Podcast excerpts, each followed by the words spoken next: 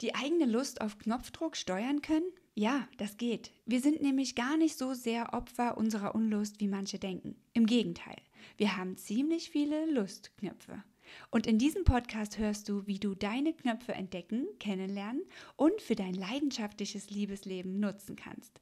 Wie du die Knöpfe drücken kannst, die dich zu deiner Lust bringen und dir damit all die guten Gefühle, diese biochemischen Stoffe, Entspannung und Lebensenergie bringen, die du in deinen Alltag einfließen lassen kannst und die das Leben auch mit der schönsten Nebensache der Welt so viel schöner machen. Nicht wahr?